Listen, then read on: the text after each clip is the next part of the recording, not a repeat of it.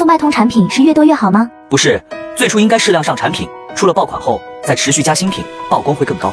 新手如何分析并超越竞争对手？卖家可以根据产品的主图、详情页、标题等比较不同的卖点，找出自身的优势。速卖通是怎么收款的？可以使用国际支付宝、PayPal、国内对公银行美元账户等。好了，你还有不懂的话，可以直接留言。想要速卖通资料的，进我粉丝群或评论区回复六六六，我发你。